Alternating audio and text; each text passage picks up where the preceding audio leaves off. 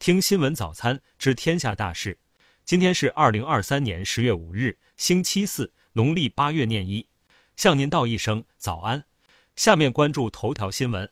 十月三日，在河南南阳举办的迷笛音乐节结束次日，多名网友反映现场和露营区不少财物被盗。根据当事网友整理出的失物清单，丢失财物不仅包括露营所用的帐篷、睡袋、露营车，还有苹果手机、平板电脑、银行卡、现金等。十月三日晚间，中原迷笛音乐节组委会发布通报称，针对音乐节期间的失窃案件，南阳市公安局及卧龙区公安分局也已成立了专案组，全力侦破。下面关注国内新闻。据中国铁路公众号四日消息，十月三日，全国铁路发送旅客一千七百零一点一万人次。九月二十七日，中秋国庆黄金周运输启动以来，已累计发送旅客一点一四亿人次，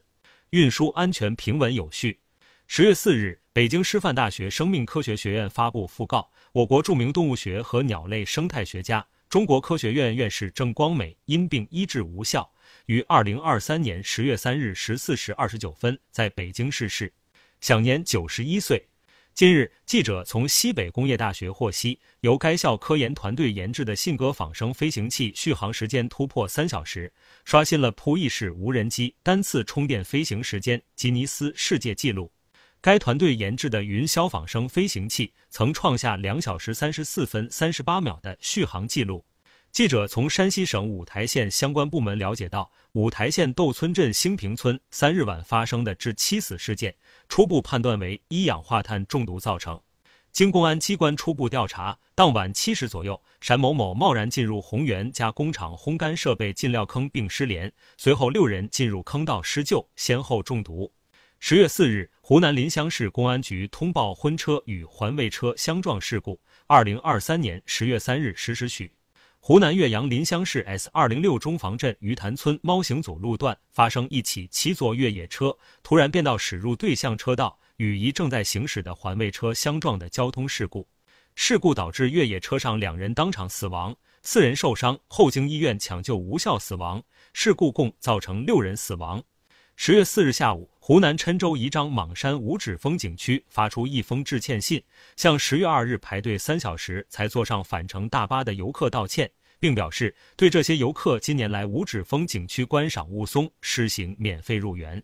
港铁十月三日宣布，西九高铁于十月十一日起新增湛江西线，开通连接江门、开平南、阳江、茂名及湛江西五个新站点，每日对开各一班列车。此外，往来西九站与广州东站、福田站的列车服务也会由同日起加强。近日，广东佛山高速一男子夜间行车时遇到堵车，因着急小便不慎将高架桥误当作隔离带，一跃而下。事发后，男子被送医，没有生命危险。下面关注国际新闻。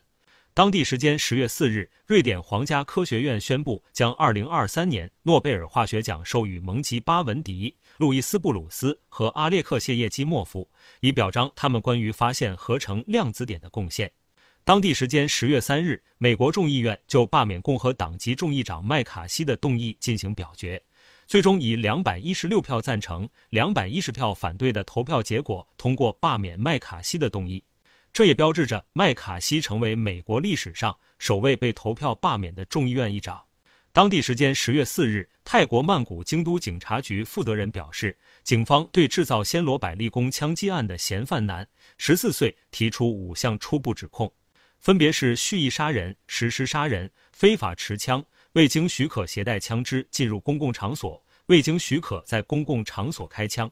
俄罗斯国防部四日宣布，从三日晚间开始至四日凌晨，俄军防空系统在别尔哥罗德、布良斯克和库尔斯克等地上空拦截了三十一架乌军无人机。印度马哈拉施特拉邦一家医院十二名婴儿同日死亡，引发舆论质疑。马哈拉施特拉邦政府十月三日宣布，已启动调查。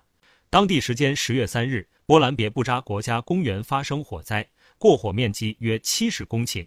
由于火灾发生地地面泥泞，重型车辆难以通过，现场救火非常困难。美国佛罗里达州阿波普卡十月二日晚发生一起青少年枪击案，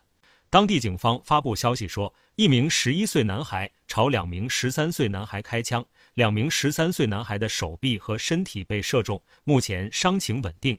法国今年多座城市闹臭虫，令人不堪其扰。法国卫生和疾病预防部长奥雷利安·卢索近日表示，臭虫确实可恶，但否认该国遭臭虫入侵，呼吁公众冷静。下面关注社会民生新闻。近日，网传一美妆博主称举报高速违章，一分钟赚三千元，引发关注。对此，高速公路民警表示，举报奖励与规定罚款不符合，视频内容应为炒作。十月四日，成都大熊猫繁育研究基地通报一起游客不文明参观行为，并终身禁止涉事游客再次进入参观。据通报，十月三日，朴某某男，四十九岁，在熊猫基地参观时，向大熊猫二号别墅活动场内的大熊猫投喂苹果。事后，工作人员已将杂物清理出室外活动场。经熊猫基地相关工作人员检查与观察，该大熊猫身体情况正常。今年中秋、国庆假日期间，各地为了吸引游客，纷纷出招。其中，扬州市政府食堂向游客提供淮扬特色简餐，免费开放政府机关及事业单位内部停车场等举措，引得网友点赞。近日，浙江嘉兴桐乡梧桐派出所辅警孙淼杰前往护学岗执勤的路上，不经意一瞥，发现路边坐着的一个男子很像一起盗窃案嫌疑人，随即调转车头，在男子准备离开时将其抓获。下面关注文化体育新闻。记者十月四日从亚奥理事会获悉，阿富汗拳击运动员穆罕默德·海巴尔努里斯塔尼和沙特阿拉伯田径运动员穆罕默德·尤瑟夫·阿尔阿西里兴奋剂检测呈阳性，已被临时禁止参加杭州亚运会的比赛。十月四日下午，在杭州体育馆进行的杭州亚运会拳击女子七十五公斤级决赛中，东京奥运会银牌得主中国队选手李倩击败印度队选手洛夫利丽娜·博尔戈哈因，获得金牌。据灯塔专业版，截至十月四日十一时，二零二三国庆档档期内总票房含预售突破二十亿，坚如磐石。前任四英年早婚、志愿军、雄兵出击暂居当前档期票房前三位。日前，走进非洲许鸿飞雕塑世界巡展在南非开普敦举办，共展出《吻爱之歌》《玉兔送福》等九件许鸿飞代表作，同时向德班市政府代表赠送铜雕塑作品福兔，并颁发证书。以上是新闻早餐全部内容。如果您觉得不错，请点击再看按钮。明天我们不见不散。